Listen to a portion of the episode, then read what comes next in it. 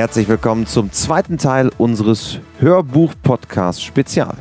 Mein Name ist Christian Gröber und hier kommt nun der zweite Teil von Dressurlehre für Reiter und Turnierrichter von Kurt Albrecht, gesprochen von Hans-Heinrich Isenbart.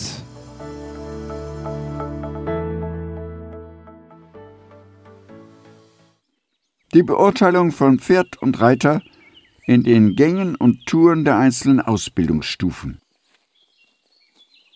Der Richter soll selbstverständlich auch die Ausbildungsstufen und besonders ihre wichtigen Kriterien kennen. Er wird ihren Produkten auf Turnieren selten in Vollendung begegnen, aber er muss korrekt ausgebildete und korrekt gehende Pferde fortwährend vor seinem geistigen Auge haben, um die Unterschiede zum Gezeigten mit einem Blick erfassen zu können. Über dieses Wissen muss er schon als A- und L-Richter verfügen, weil er, will er einem Reiter einen Rat geben, den richtigen Aufbau der Ausbildung kennen muss. Eines der wichtigsten Ausbildungskriterien für die Richterschulung ist die ununterbrochene Schulung des Blicks und der Fähigkeit, sein Wissen rasch umsetzen zu können. Der Richter darf sich auch nie mit dem einmal zusammengetragenen Wissen zufrieden geben und auf dem erreichten Status ausruhen, sondern er muss ununterbrochen, genau wie der gute Reiter, anreichern und vervollkommnen. Da in einer Dressurprüfung zum Ausdruck kommen soll, was der Reiter aus dem Pferd gemacht hat, das gilt übrigens für jede Pferdeleistungsprüfung, muss der Richter auf jeden Fall über die Fähigkeit verfügen, beurteilen zu können, ob während der Prüfung das Pferd oder der Reiter den Ton angibt. Mit anderen Worten, er wird in jedem einzelnen Fall immer wieder die Entscheidung zu treffen haben, ob den natürlichen Anlagen des Pferdes, das einen mittelmäßigen Reiter unter Umständen ganz gut mitzunehmen vermag, oder der reiterlichen Leistung, die ein nur mittelmäßig veranlagtes Pferd zu harmonischen Leistungen bringt, der Vorrang einzuräumen ist. Zwar tendiert die offizielle Auffassung eindeutig in Richtung reiterlicher Leistung, doch äh, wird es immer wieder Grenzfälle geben, in denen der Richter Kompromisse machen muss. Die Bewegung eines Pferdes wird erst dann auch unter dem Reiter die gleiche Grazie und Schönheit zurückgewinnen, mit der es jeden Beschauer auf der Koppel zu bestechen vermag, wenn ihm diese Bewegung keinerlei körperliche Beschwerden mehr bereitet. Damit eine Bewegung also Ausdruck bekommt, bedarf es nicht nur des Wollens, sondern auch einer entsprechenden Kraft dazu. Ohne Ausdruck wird aber selbst die schwerste Übung keinen Eindruck machen. Einer Übung, die nicht mit den körperlichen Gegebenheiten des Pferdes im Einklang steht, wird die Harmonie fehlen. Somit wird es für die einzelnen Ausbildungsstufen gewisse Kriterien geben, die eine Vorführung in dieser Stufe sehr wesentlich beeinflussen. Man könnte die Stufen unter Berücksichtigung der heute üblichen Klasseneinteilung folgendermaßen gliedern. Erste Stufe Pferde der Dressurklasse A, zweite Stufe Pferde der Dressurklasse L. Das ist gleichzusetzen mit der Grundausbildung für alle Spring- und Vielseitigkeitspferde. Dritte Stufe Pferde der Dressurklasse M und S St. Georg-Preis Intermediär 1 und vierte Stufe Pferde der Dressurklasse S Intermediär 2 und Grand Prix. Früher wurde dafür der Begriff Schulpferde verwendet, weil hier alle Gänge verlangt werden, die von einem Kampagnepferd nicht geleistet werden können. Zur Stufe 1. Sie bildet die Grundlage jeder Reitpferdeausbildung ganz gleich, für welche Spezialrichtung ein Pferd später vorgesehen ist, beziehungsweise auch dann, wenn es dem sogenannten Reiter des zweiten Weges nur als Kamerad für die Freizeit dienen soll. In diesem Abschnitt muss das Pferd lernen, unter dem Reiter in allen drei Gangarten gerade gerichtet vorwärts zu gehen. Genickbiegung und Halsformung müssen jenes Maß erreichen, das ein Durchlassen der Reiterhilfen gewährleistet. Am Ende dieser Periode muss das Pferd im Gleichgewicht gehen und sich richtig gestellt und mit mäßiger seitlicher Biegung korrekt durch die abgerundeten Ecken führen oder sich wenden lassen. Übungen, die ein vermehrtes Beherrschen der Hinterhand verlangen, wie Kurzkehrtwendungen, sind hier noch verfrüht und werden daher von den meisten Pferden nicht korrekt gemacht werden. Den Übergang zur nächsten Stufe wird das Rückwärtstreten oder Rückwärtsrichten bilden. Am Ende dieser Ausbildungsphase, das wäre der Zeitpunkt für eine A-Prüfung, soll sich ein Pferd folgendermaßen präsentieren.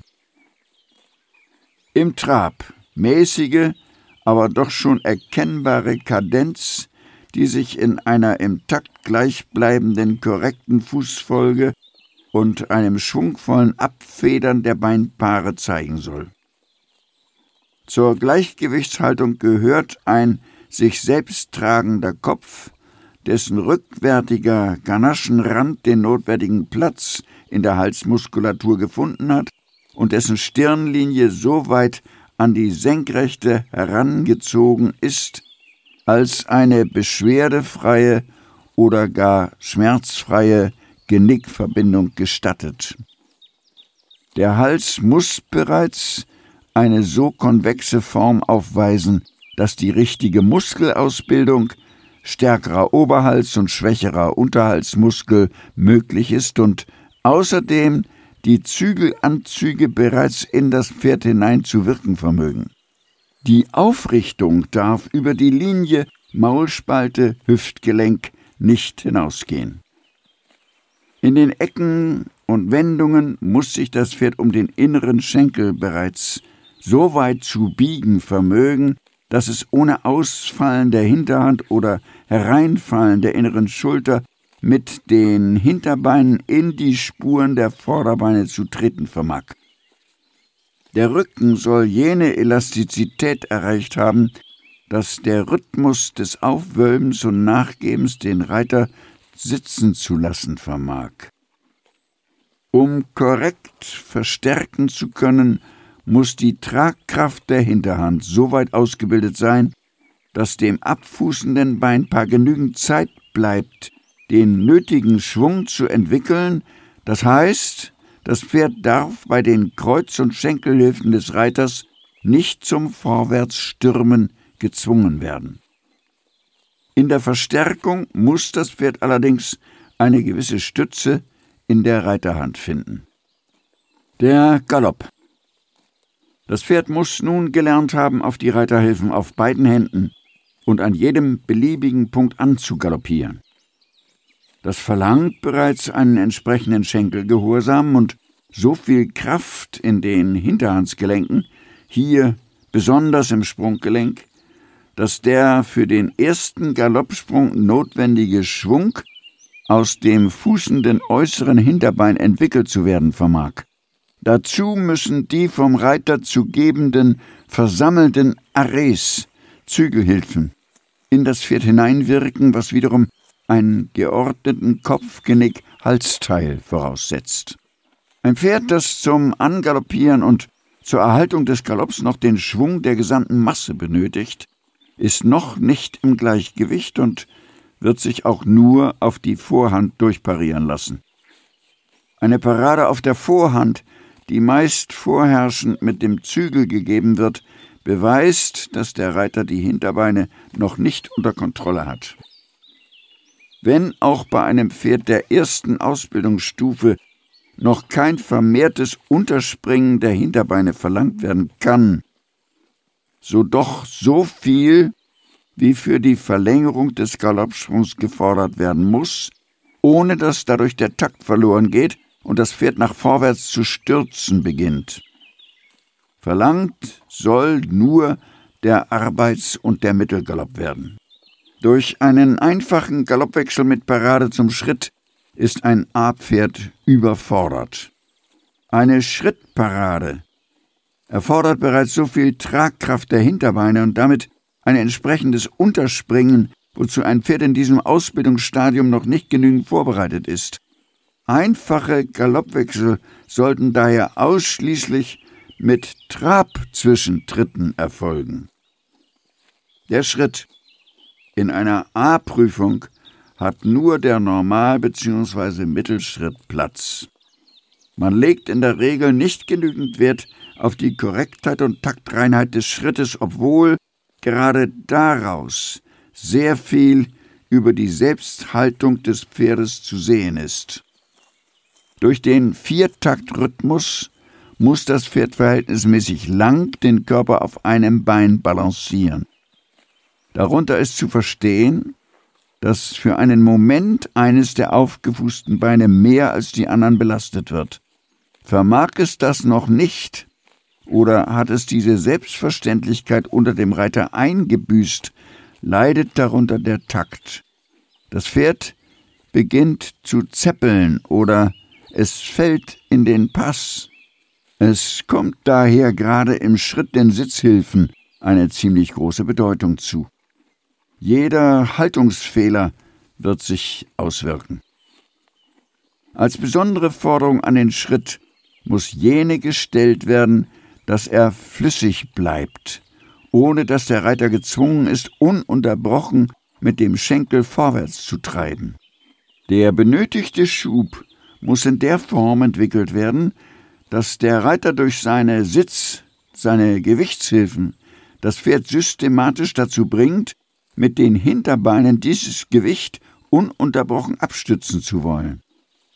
Bleibt es dabei im Takt, beweist dies, dass die Hinterhand schon über genügend Kraft verfügt und das einzelne Bein nicht mehr gezwungen ist, das Gewicht schnell und überhastet auf das andere, im Begriff des Auffußens befindliche Bein weiterzuschieben. Verfügt das Pferd über die Anlagen im ungerittenen Zustand einen genügend raumgreifenden und trotzdem taktreinen Schritt zu gehen, so kann es wohl vorkommen, dass diese Fähigkeit während der Zeit der ersten Ausbildung verloren geht. Aber bei entsprechender Sorgfalt des Reiters kehrt die Korrektheit wieder zurück. Fehlt jedoch die gute, natürliche Veranlagung, wird es einem Reiter kaum möglich sein, hier eine Änderung herbeizuführen. Für den Mittelschritt braucht die Tragfähigkeit der Hinterhand noch nicht der Schubkraft die Waage zu halten. Daher können auch noch keine Übungen verlangt werden, die eine solche Fähigkeit voraussetzen, wie zum Beispiel eine Kurzkehrtwendung. Ein Abend mit Uta Gräf steht an am 16.04. Das ist der kommende Freitag, kostenfrei und live. Die Tickets gibt es auf weos.com slash Uta. Jetzt anmelden, kostenfrei. Der 16.04. Uta Gräf. Zur Stufe 2.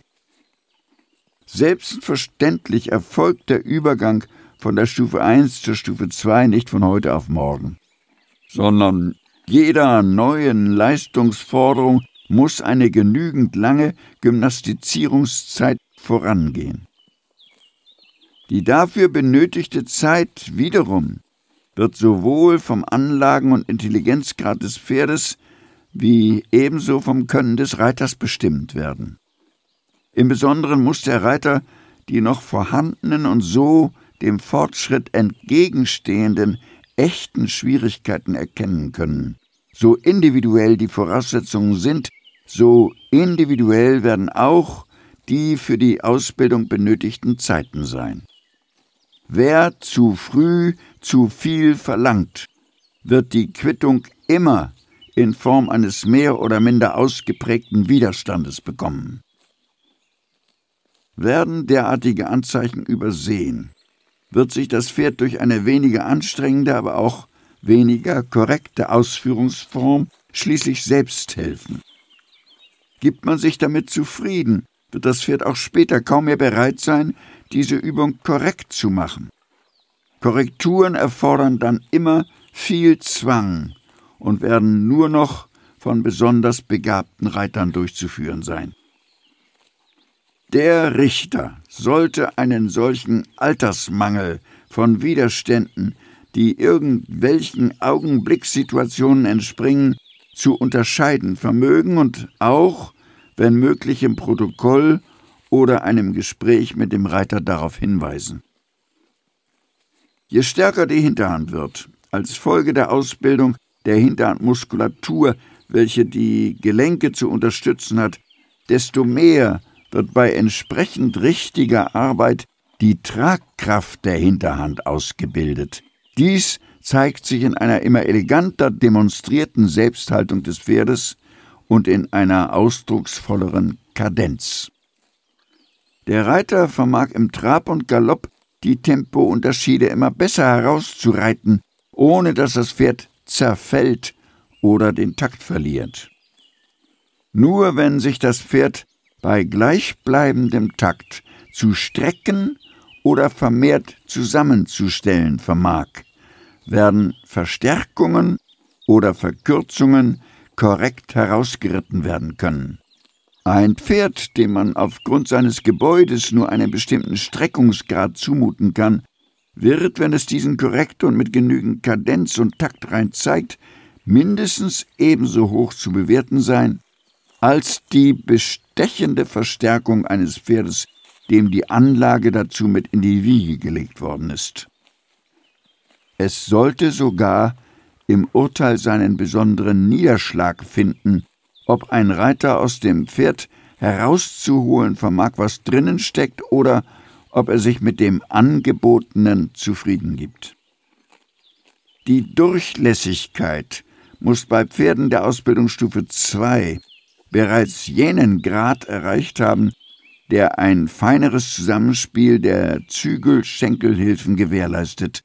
Dieses Zusammenspiel soll den Reiter ein bereits so wirkungsvolles versammeltes Spannen der Feder ermöglichen, dass sich beim Übergang von einer Gangart zur anderen oder beim Tempowechsel die Haltung des Pferdes schon deshalb nicht mehr ändert, weil sich der von der Hinterhand entwickelte Schwung nicht mehr unbedingt nach vorwärts, sondern auch bereits zum Teil nach aufwärts auswirken kann. Somit sind in diesem Ausbildungsstadium einfache Galoppwechsel mit Schrittparade bereits ebenso möglich wie Kurzkehrtwendungen aus der Bewegung oder aus dem Halt. Die Biegetätigkeit muss abgeschlossen sein, das heißt, das Pferd muss sich auf beiden Händen ohne Widerstand abbiegen lassen. Die vertikale Biegefähigkeit muss seine ruhige Kopfhaltung zur Folge haben, was sich besonders beim Durchreiten von Ecken oder Entwendungen dadurch zeigen wird, dass das Pferd nicht gegen den Zügel drückt, verkehrt gestellt geht oder den Kopf verwirft, sondern in korrekter Biegung ohne jeden Widerstand zwischen dem die richtige Stellung erhaltenden inneren und dem das Maß der Biegung bestimmenden und gleichzeitig ständig leicht versammelnden äußeren Zügel geht. Ist ersteres der Fall, dann wurde der Lage oder der Größe der Ganasche und den damit zusammenhängenden Schwierigkeiten durch Einklemmen der Urspeicheldrüse nicht die genügende Beachtung geschenkt. Ist die Biegetätigkeit erfolgreich abgeschlossen, kann das Pferd mit gutem Recht auf Kandare gezäumt werden. Zur Kandarenzäumung. In Unkenntnis des eigentlichen Zwecks der Kandarenzäumung wird heute grundsätzlich 2 zu 2 geführt. Das heißt, jede Hand hat einen Kandaren und einen Trensenzügel.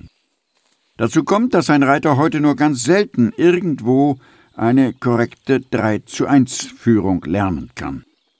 Die 2 zu 2 Führung bedeutet an sich keinen zu verurteilenden Fehler, solange als wichtigstes Kriterium der Kandarenzäumung die ruhige und gleichbleibende Stellung der Hände streng beachtet wird.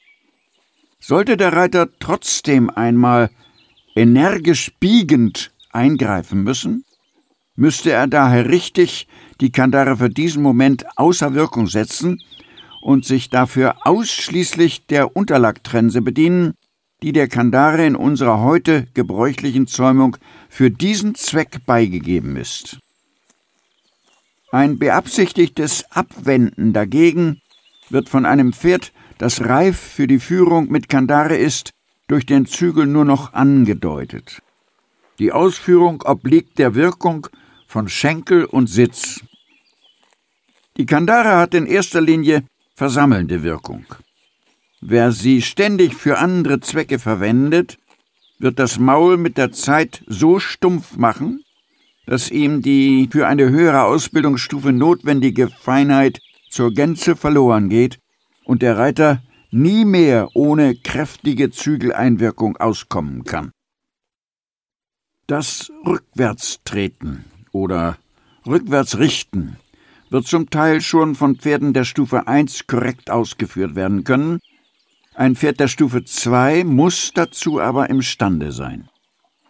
Es stellt den Übergang zur vermehrten Hinterhandarbeit dar, und seine korrekte Ausführung ist der Beweis für ein reibungsloses Zusammenwirken der wichtigsten Teile des Pferdes Kopf, Hals, Vorhand, Rücken, Hinterhand.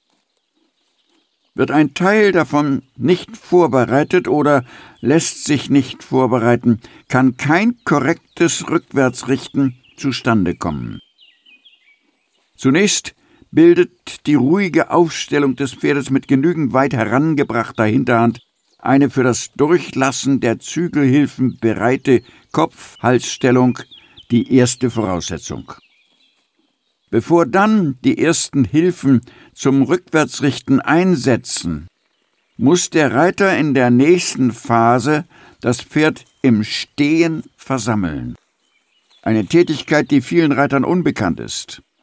Sie ist für das Pferd sehr wichtig, erfordert aber vom Reiter viel Gefühl und Beherrschung, weil sich sonst das Pferd verfrüht und unvorbereitet in Bewegung setzt. Erst wenn dieser Versammlungsgrad erreicht ist, er ist gleichbedeutend mit der restlosen Ausrichtung der Pferdesinne auf die zu erwartenden Befehle, die Hilfen des Reiters.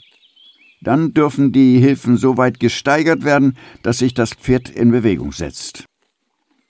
Im unteren Ausbildungsstadium wird das Pferd mit einem Hinterfuß beginnen dem ein Bruchteil später der diagonale Vorderfuß zu folgen hat.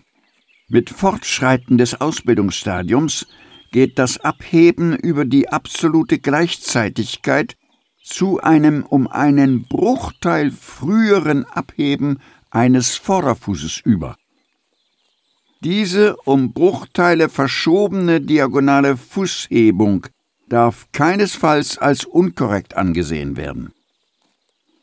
Gleichzeitig mit dem Abheben der Beine muss ein mäßiges Zurückschieben des gesamten Pferdekörpers, ohne dass dabei der Hals länger wird und der Kopf seine korrekte Stellung aufgibt, über den Standfuß erfolgen.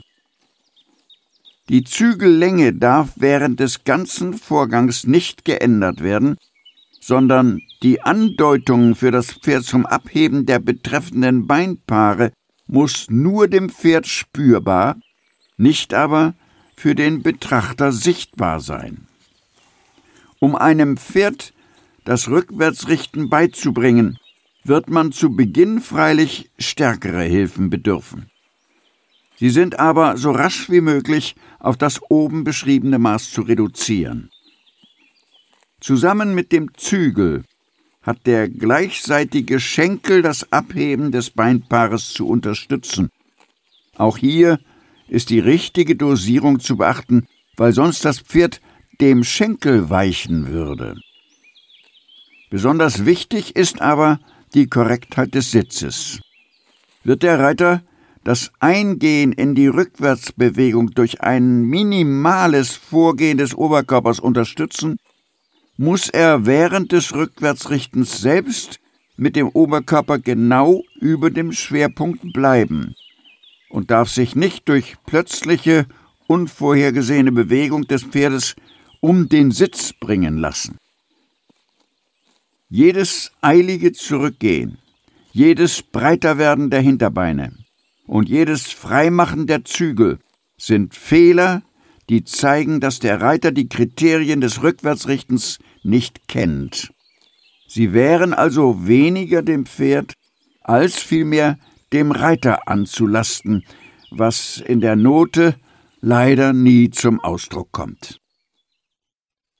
Dass ein Pferd korrekt im Kontergalopp zu gehen vermag, eine Forderung, die an ein L-Pferd gestellt werden muss, setzt voraus, dass es bereits mit guter Haltung im Normalgalopp gehen kann.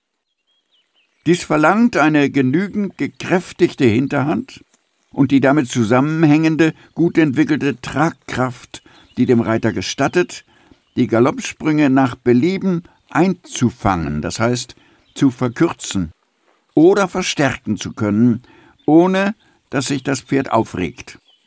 In diesem Stadium haben die Schenkel den Schwung des Galopps zu erhalten, jedoch nicht durch ein unausgesetztes Pressen sondern durch die dem Rhythmus angepasste Verstärkung oder Verminderung des Drucks der am richtigen Platz weich anliegenden Reiterunterschenkel. Unruhige Hände und jede übertriebene Bewegung des Oberkörpers stören das Pferd und wirken der Ruhe und dem harmonischen Bewegungsablauf entgegen. Dem Sitz kommt beim versammelten Galopp überhaupt eine besondere Rolle zu. Der Reiter sollte das Unterspringen des Pferdes in Richtung Schwerpunkt erfühlen können. Werden die Hinterbeine dabei in ihren Gelenken gebogen, ist damit gleichzeitig eine vermehrte Gewichtsaufnahme durch die Hinterbeine und ein freieres Erheben der Vorderbeine verbunden. Nur diese wiegende Bewegung lässt den Reiter weich und konstant im Sattel. Wird er dagegen fortwährend herausgeworfen, ist dies ein Zeichen, dass das Pferd seine Hinterbeine noch weitgehend in den Gelenken ungebogen nach vorwärts bringt. Der korrekt sitzende und das Pferd stets zwischen den Schenkeln haltende Reiter zwingt das Pferd außerdem, gerade unter den Leib zu springen, eine der wichtigsten Voraussetzungen für jede Weiterbildung des Pferdes. Der Kontergalopp verlangt somit nicht nur vom Pferd eine entsprechende Haltung, sondern auch vom Reiter einen gefestigten und korrekten Sitz. Nur der das Pferd richtig belastende und das Pferd bei seiner Gleichgewichtsfindung nicht störende Sitz ermöglicht es dem Pferd auch im Kontergalopp mit den Hinterbeinen gerade unter den Schwerpunkt zu springen. Jedes Ausfallen der Schulter bei gleichzeitiger unnatürlicher Verbiegung im Hals oder jedes Ausfallen der Hinterhand sind ein Beweis für einen falschen Sitz des Reiters. Wer mit dem Zügel allein die richtige Stellung erhalten möchte, wird ein weiteres Mal darauf kommen, dass dieser einen falschen oder unkorrekten Sitz nicht auszugleichen vermag. Jede falsche Belastung zwingt das Pferd zum Umspringen oder zur Beendigung des Galopps oder lässt dies wenigstens zu. Der richtige Kontergalopp ist somit ein wichtiger Prüfstein für Pferd und Reiter. Der einfache Galoppwechsel nach Parade zum Schritt kann von einem Pferd ebenfalls erst korrekt verlangt werden, wenn der Reiter mit seinen Zügelanzügen auf die Hinterhand des Pferdes zu wirken vermag, das heißt, wenn halbe oder ganze Paraden durchgehen. Es kann aber auch der Reiter selbst schuld daran sein, dass ein Pferd Paraden nicht zur Kenntnis nimmt. Wenn sie nämlich vom Schenkel nicht entsprechend vorbereitet und begleitet werden und der Sitz ebenfalls nicht dazu angetan ist, das Pferd zu einem vermehrten Unterspringen zu veranlassen, wird der Zügelanzug nur ein vermehrtes Drauflegen zur Folge haben und eine Parade auf der Vorhand oder überhaupt nur ein Auslaufen zustande kommen. Man stoße sich weniger an der Anzahl der Zwischenschritttritte, sondern beurteile in erster Linie die Durchlässigkeit für Paraden. Die Kurzkehrtwendung bildet ein sehr wichtiges Kriterium für ein Pferd dieser Ausbildungsstufe. Wird sie aus dem Halt ausgeführt, wird sich der denkende Reiter die wichtigsten Voraussetzungen bereits durch eine korrekte Haltparade schaffen. Das heißt, er wird das Pferd mit den Hinterbeinen so genügend herantreten lassen, dass ihm das Antreten zur Kurzkehrtwendung keine Schwierigkeiten macht. Hat er dies versäumt, muss der Reiter sein Pferd im Stehen durch Versammeln auf der Stelle dafür vorbereiten. Eine Tätigkeit, die, wie bereits ausgeführt, sehr viel Gefühl erfordert. Es besteht eigentlich nur in einem vermehrten Aufmerksammachen auf die kommenden Hilfen. Allerdings ist es notwendig, dass das Pferd einmal damit vertraut gemacht wird, weil dieses Konzentrieren die meisten Pferde sehr aufregt und es daher auf die richtige Dosierung ankommt. Gerade weil dies Herumtreten auf der Stelle mehr Schub und Trieb nach vorwärts benötigt, wenn Korrektheit und Zweck der Ausführung erreicht werden soll, muss dieser Vorwärtsdrang aus einer vermehrten Versammlung geholt werden. Ein Zurückgehen oder mangelhafter Vorwärtsdrang wird daher sehr oft darauf schließen lassen können, dass der Reiter die Hinterbeine des Pferdes noch nicht genügend beherrscht. Wird das Pferd dagegen in der Wendung zu rasch, kann geschlossen werden, dass das Pferd Balanceschwierigkeiten hat oder der Reiter ihm solche Schwierigkeiten bereitet und es daher ins Eilen flüchtet. Auch eine mangelhaft ausgebildete Tragkraft der Hinterbeine kann ein Grund dafür sein. Bleibt das Pferd jedoch mit dem inneren Hinterfuß am Boden kleben, ist meist der innere Reiterschenkel zu wenig aktiv. Die Kriterien sind daher unveränderte Haltung während der gesamten Wendung, Beibehaltung des Taktes und deutliches Treten des inneren Hinterfußes bei gut erkennbarer Vorwärtstendenz, bei gleichzeitigem Nachweis der Balance und Tragfähigkeit. Erfolgt die Kurzkehrtwendung aus der Bewegung, und zwar aus dem Schritt, wird diese nach Beendigung der Wendung wieder fortgesetzt. Sie kann nur aus einem stark versammelten Schritt angetreten werden. Der Reiter muss also imstande sein, diese Bereitschaft für die Wendung im Schritt herzustellen, ohne dass dabei der Takt verloren geht oder das Pferd überhaupt zum Stehen kommt. Hierin liegen die verschieden gearteten Vorbereitungen. Bei der Kurzkehrtwendung aus der Bewegung erfolgt die notwendige Versammlung durch Verkürzen, bei der Kurzkehrtwendung aus dem Halt durch Ankurbelung des Vorwärtstriebes, ohne dem Pferd dabei ein echtes Vorwärtstreten zu gestatten. Die Ausführung selbst ist die gleiche. Der Übergang zum versammelten Schritt nach Beendigung der Kurzkehrtwendung aus der Bewegung verlangt, dass auch während der Wendung die Flüssigkeit und der Takt der Bewegung erhalten bleiben. Kriterium nahtloser Übergang von der Bewegung zur Wendung und wieder zurück. Dazu muss der Reiter den Versammlungsgrad richtig zu dosieren vermögen.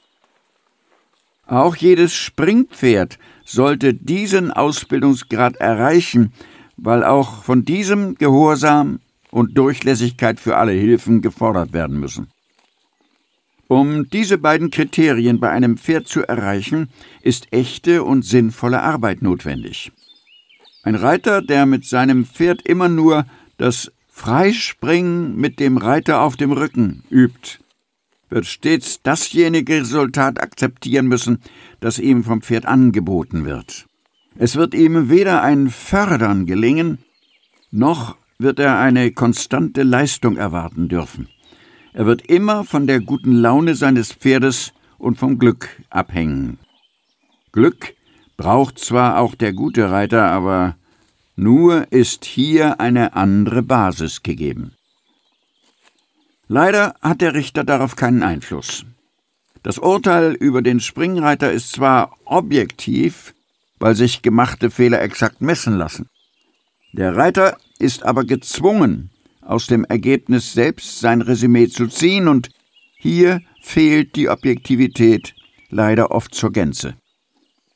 Trotzdem sollte der Richter auch im Springsport sein Wissen anhand des Gesehenen immer wieder überprüfen und vervollkommnen und sich im stillen ein Urteil bilden.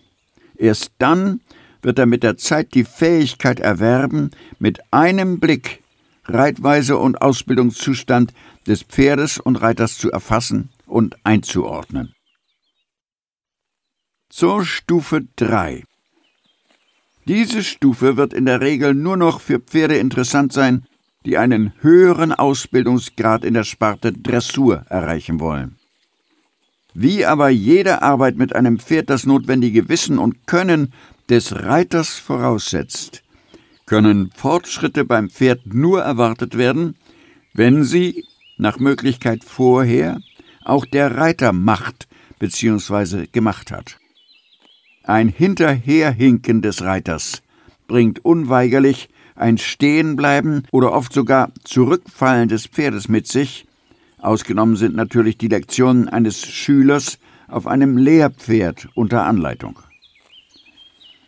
In diese Stufe fallen so wichtige Übungen wie fliegender Galoppwechsel, je nach Fähigkeit bis zu einem Tempo und alle Seitengänge. Dazu müssen Aufrichtung und Versammlungsfähigkeit einen für diese Übung notwendigen Grad erreicht haben und jegliche Art von Biegung sowie das Reiten in Stellung darf dem Pferd keinerlei Schwierigkeiten mehr bereiten. Das Pferd muss sich auch bereits genügend in den Hanken zu biegen vermögen, was schließlich die Vorbedingung dafür ist, dass das Pferd mit den Hinterbeinen immer weiter unter seinen Schwerpunkt tritt ohne dass ihm dies ein unangenehmes Gefühl oder gar Schmerzen bereitet und so Aufregung verursacht. Jede Aufregung muss vom Richter richtig beurteilt und gewertet werden können. Aus ihr lassen sich viele Schlüsse ziehen, die ihren Niederschlag im Urteil finden sollten. Selbstverständlich auch, wenn dies zutrifft, einen positiven Niederschlag. Je höher der Ausbildungsgrad, desto schwieriger wird es natürlich für den Richter, einerseits den Gesamtüberblick zu behalten und andererseits trotzdem auch die Einzelausführungen und deren Kriterien zu sehen und zu beurteilen. Dem Richter muss daher jede Gelegenheit willkommen sein, die ihm den Blick schärfen hilft. Jedes Urteil aber muss problematisch, wenn nicht falsch sein wenn das ihm vorschwebende Idealbild falsch ist. Diese Feststellung wird sich in allen Richtergremien bis hinauf zur höchsten Spitze treffen lassen. Fehlurteile oder als solche gesehene kommen fast nur dadurch zustande, weil die einzelnen Auffassungen divergieren. Würden diese eine völlig einheitliche Ausrichtung haben, könnte theoretisch nur der verschiedenartige Blickwinkel eine unterschiedliche Beurteilung zur Folge haben. Es muss daher immer wieder auf die weitgehend einheitliche Auffassung und ihre Bedeutung hingewiesen werden. Logischerweise vorhandene Meinungsverschiedenheiten müssten zumindest auf nationaler Ebene im Richterchor diskutiert werden. Und zwar so gründlich, dass man später nicht mehr von einem Aufoktroyieren einer Ansicht sprechen kann, sondern eine andere, bisher nicht gehabte Meinung eben eine neue Erkenntnis bildet. Es gibt gewisse klassische Regeln, die sich im Laufe der letzten Jahrhunderte nicht geändert haben, nicht geändert haben konnten, weil sie Grundbestandteile der gültigen Reit- und Ausbildungsauffassung sind aber ebenso gibt es welche, die seither schon oft mehrmals ausgewechselt oder abgeändert wurden. Darunter fallen nicht etwa nur welche der Zäumung oder Sattelung, sondern auch solche der Ausbildungsmethodik und der Formung des Pferdes. Die nationale Reiterei kann sich natürlich kein Inseldasein erlauben. Aber die sorgfältig abgestimmte Auffassung sollte dem Reiter die sehr klar erkennbare, für ihn zweckmäßige und allgemeingültige Leitlinie für seine Arbeit darstellen. Und noch eines. Es gibt Regeln, die allgemeingültig sind, und solche, die nur für ein, eben das betreffende Pferd richtig sind. Erhebt man letztere zum Nonplusultra nur, weil sie von einem Großen kreiert werden, muss dies unweigerlich zu Enttäuschungen führen. Wer aber andererseits allgemein gültige Regeln bewusst oder in Unkenntnis ihrer Bedeutung systematisch negiert, wird eine ähnliche Überraschung erleben.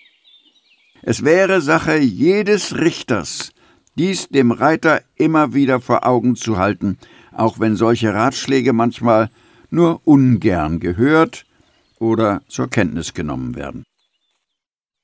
Nun zu den Übungen, die von einem Pferd der Stufe 3 verlangt werden müssen. Der fliegende Galoppwechsel ist eine Übung, die keinem rohen, ungerittenen Pferd eine Schwierigkeit bereitet. Er kann ihm zwar nach einer Seite besser gelingen oder leichter fallen als nach der anderen, aber er verursacht ihm keinerlei Aufregung. Die Aufregung tritt erst hinzu, wenn der Mensch seine Finger im Spiel hat, das heißt, wenn das Pferd gezwungen ist, den Wechsel auf Zeichen des Reiters zu machen. Unter diesen Zeichen sind die Hilfen verstanden. Und hier tritt das uralte Gesetz in Kraft. Damit ein Pferd aufgrund der Reiterhilfen eine Übung auszuführen vermag, muss es diese kennen und verstehen lernen und muss weiters imstande sein, das Verlangte auch ausführen zu können. Diese drei Forderungen beinhalten eine ganze Skala von Schwierigkeiten, die bei jedem Pferd verschieden sein werden. Sie können körperlicher oder geistiger Natur sein. Hier können natürlich nur solche körperlicher Natur kurz skizziert werden. Die geistigen sind zu individuell um auch nur annähernd in Kategorien zusammengefasst werden zu können. Trotzdem aber kann über sie eines gesagt werden. Jede vermehrte Aufregung ist immer ein Zeichen dafür, dass sich ein Pferd auch geistig mit dem Problem plagt. Sei es, dass es ihm körperliche Schwierigkeiten bereitet, oder sei es, weil es seinen Denkapparat überfordert. Diese Überlegung allein müsste eigentlich einem Reiter schon von großem Nutzen sein. Die geringsten körperlichen Schwierigkeiten beim fliegenden Galoppwechsel wird jenes Pferd haben, das ein von Natur aus mitgebrachtes, besonders ausgeprägtes Gleichgewichtsempfinden auch unter dem Reiter wiedergefunden hat. Sie verteilen nämlich auch im Galoppsprüngen ihr Gewicht so ideal, auf Hinter- und Vorderbeine, dass nirgends eine Überbelastung eintreten und somit kein Grund zum Ausweichen, Verbiegen, Verhalten und somit auch kein Grund zur Aufregung besteht. Hat ein solches Pferd erst einmal die Hilfen des Reiters verstehen gelernt, wird es ruhig und mit Schwung nach vorne sein Beinpaar in der Luft wechseln, ohne dabei mit der Gruppe jeweils nach innen auszuweichen. Es wird also korrekt und auf den Hufschlaglinien zu bleiben vermögen und die Wechsel also gerade und im Vorwärtsfluss machen. Eine Voraussetzung dafür ist allerdings auch, dass das Pferd nach keiner Seite besondere Biegeschwierigkeiten hat. Solche Pferde werden, haben sie überhaupt einmal die Galoppwechselhilfen verstanden, sehr schnell auch das Changement nach der gewünschten Anzahl von Sprüngen lernen, vorausgesetzt natürlich, dass der Reiter über das entsprechende Können verfügt. Schwierigkeiten werden auftreten bei Pferden, die sich zu früh vermehrt in den Hanken biegen, also noch bevor die Hinterhand über die Fähigkeit verfügt, dies vermehrte Gewicht zu verkraften. Beginnt man mit solchen Pferden in dieser Periode der Hinterhandskräftigung mit den fliegenden Galoppwechseln, wird das Pferd gezwungen, zur Abstützung des Gewichts zum inneren, auch den äußeren Hinterfuß dazuzunehmen, was bereits ein Abweichen der Hinterbeine von der korrekten Spur mit sich bringt. Dazu kommt dann aber noch meist die Angst des Pferdes vor dieser vermehrten Gewichtsaufnahme, was wiederum sehr oft ein gewisses Verhalten oder Verzögern zur Folge hat. Das Pferd springt dann weniger vorwärts als seitwärts. Es geht also nicht nur der Fluss, sondern auch die gute Richtung verloren. Hat sich ein Pferd erst einmal in einer solchen Art zu wechseln festgefahren, wird dies auch später, wenn das Pferd bereits über die notwendigen Hinterhandskräfte verfügt, kaum mehr oder nur äußerst schwer zu korrigieren sein. Es wird dieses zur Seite springen oder schwanken beibehalten. Fast immer ein Zeichen, dass ein hochveranlagtes Pferd zu früh zu einer Übung verhalten wurde, für die es körperlich noch nicht reif genug war. Das Ausweichen mit der Gruppe nach oben ist dagegen ein Zeichen, dass das Pferd noch sehr mit festen Hinterhandsgelenken arbeitet, die auch im Galoppsprung wenig nachgeben und daher dem Pferd ein genügendes Unterspringen unmöglich machen. Hier müssen zuerst die Hinterhandsgelenke gymnastiziert werden. Dass Steifheiten auf einer Seite den Wechsel nach einer Seite und zwar nach der der Steifheit entgegengesetzten bei einem wahrscheinlichen leichten Ausfall nach innen leichter nach der anderen dagegen schwerer machen oder oft überhaupt nicht korrekt gelingen lassen, das wurde bereits angedeutet. Hier können nur Biegeübungen abhelfen.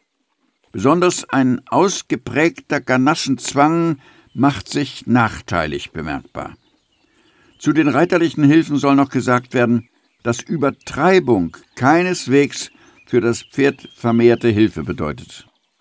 Der Reiter muss sich zuerst einmal über das Wesen und vor allem über die Wirkungsweise derselben klar werden, dann wird er draufkommen, dass die Korrektheit der Hilfen wichtiger als ihre Stärke ist. Obwohl für den Richter zuallererst die Korrektheit der Ausführung, der Wechsel durch das Pferd zu beurteilen ist, darf er die Einwirkung des Reiters nicht völlig unbeachtet lassen. Dies wird in Sitz und Einwirkung des Reiters, wozu ja auch die Art der Hilfengebung gehört, seinen Niederschlag finden müssen. Die Seitengänge waren ursprünglich Mittel zum Zweck, sind aber durch ihre Aufnahme in Prüfungen zum Selbstzweck geworden. Damit nimmt der Richter durch die Beurteilung ihrer Korrektheit auf Umwegen Einfluss auf die Ausbildung des Pferdes, weil eben diese Seitengänge nur dann sinnvoll sind, wenn sie durch die Korrektheit auch ihren ursprünglichen Zweck erfüllen. Diesen Zweck aber muss natürlich auch der Richter kennen, weil sein Urteil sonst keinen fachkundigen Hintergrund hätte und sich nur auf beobachtende Äußerlichkeiten beschränken würde. Was grundsätzlich für jede verlangte Übung gilt, dass nicht jedes Pferd jede Übung gleich vollendet zu machen imstande ist, das gilt somit auch für die Seitengänge. Natürlich muss der Richter seinen Wertmaßstab nach einer Art Idealbild anlegen. Er muss aber auch festzustellen vermögen, ob hier durch die Voraussetzungen vom Pferd her Grenzen gesetzt sind oder ob es sich äh, um einen Ausbildungsmangel handelt. Wenngleich dies in der Note nicht zum Ausdruck kommen kann, muss es sein Gesamturteil beeinflussen. Der Korrektheit der Ausbildung sollte stets der ihr gebührende Rang eingeräumt werden. Den Beginn der Ausbildung in Seitengängen wird für viele Reiter das Schenkelweichen darstellen. Diese Übung wird selbst nicht zu den Seitengängen gezählt, weil sie nichts anderes bezweckt, als das Pferd durch das Aufmerksammachen auf den einseitigen Schenkel für die Seitengänge vorzubereiten. Das Pferd muss nämlich in vieler Hinsicht vorbereitet werden. Der Schenkelgehorsam ist keineswegs die einzige. Das Schenkelweichen wird nur im Schritt ausgeführt. Wenn es seine Aufgabe erfüllt hat, kann es aus dem Ausbildungsprogramm wieder weitgehend gestrichen werden. Es gibt allerdings Fälle, auf die hier nicht näher eingegangen werden kann, wo das Schenkelweichen als besondere Biegeübung verwendet wird. Das wichtigste Kriterium für alle Seitengänge ist die richtige Biegung und Stellung. Jede für sich hat einen besonderen Zweck. Sie haben aber alle auch einen gemeinsamen. Das Pferd von vorn bis hinten gleichmäßig biegsam zu machen und ihm so das Erfüllen der Reiterwünsche zu erleichtern. Das Schulter herein hat im Besonderen die Aufgabe, Kopfstellung, Ganaschenbiegung, Schulterfreiheit, Rippenbiegung und Biegung der Hinterhand zu verbessern, das Pferd für engere Wendungen vorzubereiten und ihm die Geschicklichkeit zu verschaffen, die Füße auch seitwärts zu bewegen, ohne sich zu treten oder dadurch in Unordnung zu geraten. Das Schulter herein ist eine der nützlichsten Ausbildungslektionen, gleichzeitig aber auch eine der schwersten, wenn es korrekt ausgeführt wird. Es wird relativ selten in Prüfungen verlangt und hat somit eigentlich am reinsten seine ursprüngliche Bestimmung erhalten, Mittel zum Zweck zu sein. Der Ausführungsmodus gestattet zwei Möglichkeiten. Eine etwas vermehrte Hereinnahme der Vorhand, sodass vier Hufspurlinien zu sehen sind, und diejenige, bei der der innere Hinterfuß und äußere Vorderfuß auf eine Linie spuren. Das wichtigste Kriterium bildet, dass es in der Längsachse des Pferdes keinen Knick geben darf und dass das Pferd von vorne bis zur Schweifwurzel gleichmäßig gebogen sein muss. Weiter, dass der Kopf in korrekter Haltung getragen werden muss, also weder schief noch vorgeworfen sein darf und der Takt der Bewegung erhalten bleiben muss. Ferner, dass das Pferd nicht Gruppe hinausgeht, sondern mit der Vorderhand herinnen. Sind diese Bedingungen erfüllt, erfüllt das Schulter herein seinerseits den ihm zugedachten Zweck. Die Ausführung erfolgt in der Regel im Trab. Im Schritt nur zu Leerzwecken, das Galoppschulter herein auch Plié genannt, kommt seltener zur Anwendung. Das Travers hat als besonderen Zweck eine Verbesserung der Biegung und Stellung und eine damit Hand in Hand gehende Verbesserung der Aufmerksamkeit des Pferdes auf den Reiterschenkel. Bei korrekter Ausführung wird der äußere Hinter- und der innere Vorderfuß zum weiterfördernden inneren Hinter- und äußeren Vorderfuß zum stützenden Beinpaar. Wird der innere Vorderfuß zum stützenden und der äußere muss übertreten, weil zum Beispiel die Hinterhand zu stark abgestellt oder der Hals übermäßig gebogen ist, geht der Zweck verloren. Der Travers wird immer als halber Travers ausgeführt. Das heißt, es erfolgt nie eine reine Seitwärts, sondern eine mehr oder minder schräge Vor-Seitwärts-Bewegung. Die Figur bzw. der Weg der Ausführung wird als Traversale bezeichnet. Sie kann durch die ganze Bahn, die Diagonale, durch die halbe Bahn, von der Mittellinie zum Hufschlag oder umgekehrt, durch die Länge der Bahn oder auch als Zickzack-Traversale ausgeführt werden. Das Travers kann aber auch in Form des Gruppe herein sowohl auf den langen Seiten als auch im Zirkel ausgeführt werden. Das Gruppe herein wird häufig und dies mit Recht zum Anlernen des Pferdes verwendet. Als besonderes Kriterium dieser Übung muss die durchgehende Beibehaltung der korrekten Stellung sowie des Bewegungstaktes angesehen werden. Pferde, die noch Schwierigkeiten beim Biegen haben, werden sich überhaupt nicht oder nur schwer in diese Stellung bringen lassen oder diese schon nach wenigen Schritten wieder aufgeben. Mit dem Zügel allein kann das Pferd nicht in der Stellung gehalten werden.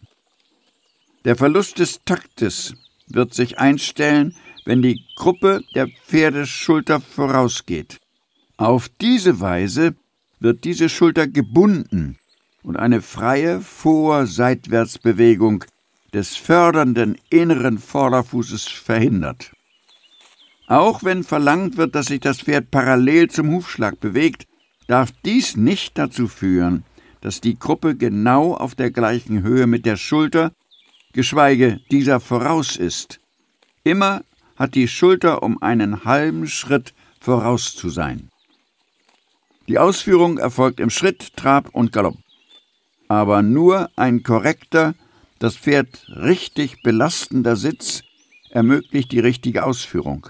Der Schenkel erhält dabei die Bewegung, der Zügel aber hat die Aufgabe, das Pferd auf die Aufgabe hinzuweisen und während der Ausführung die eingenommene Stellung und Biegung erhalten zu helfen.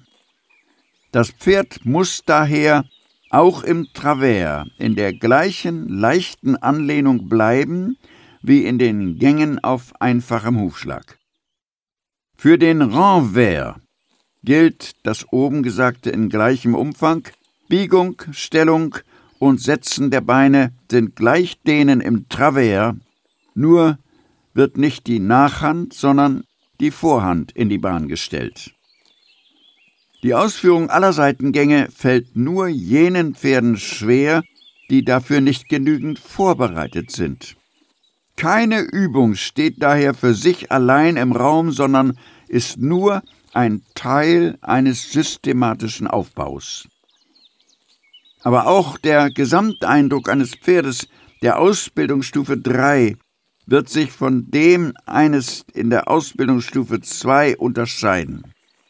Allerdings nur dann, wenn bei ersterem die geforderte Selbsthaltung schon genügend ausgeprägt ist.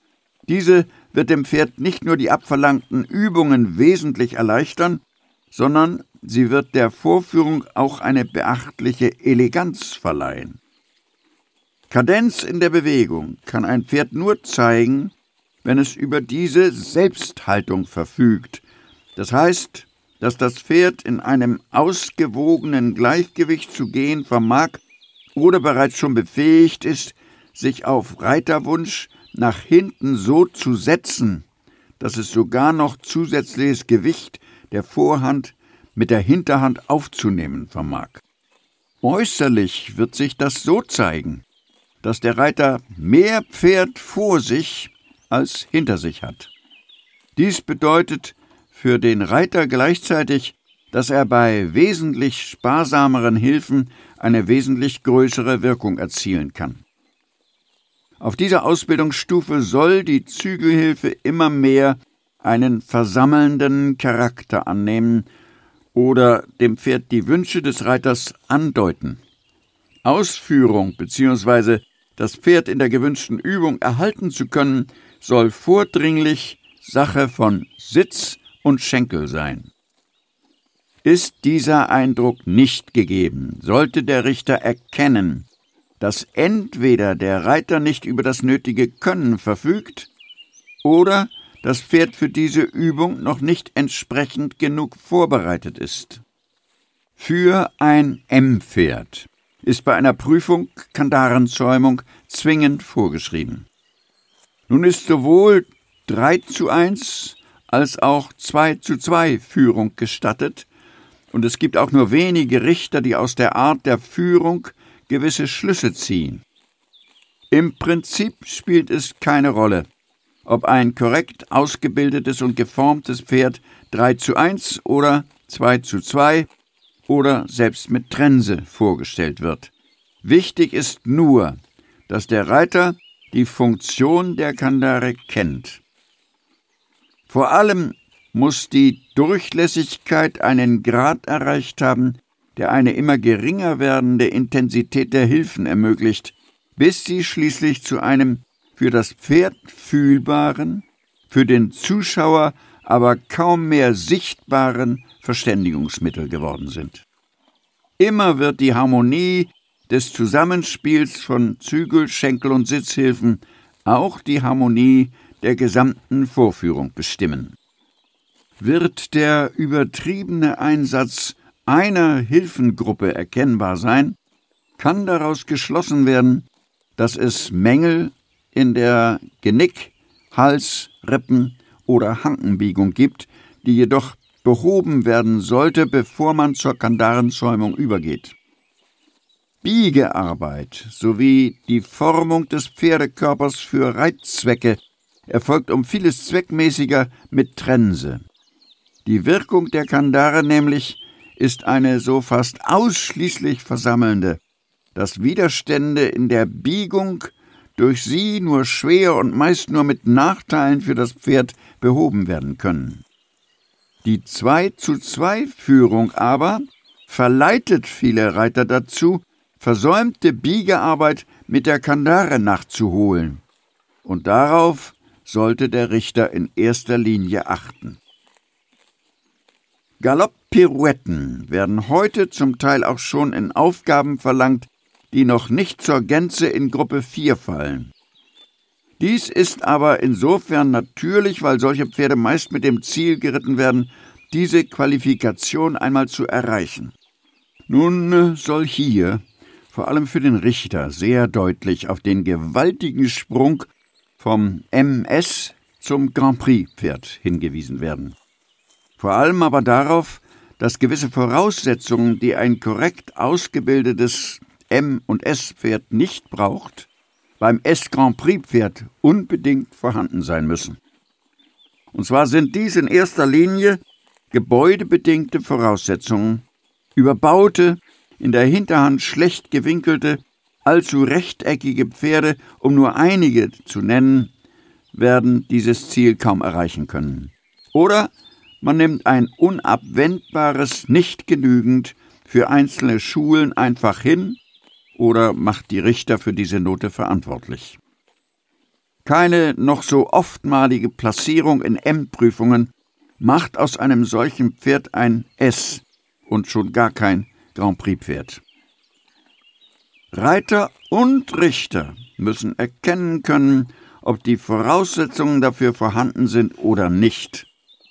Es äh, bleiben dann immer noch auch bei gegebenen Voraussetzungen genügend Fragen offen. Eine der wesentlichsten ist die nach dem Können der Reiter.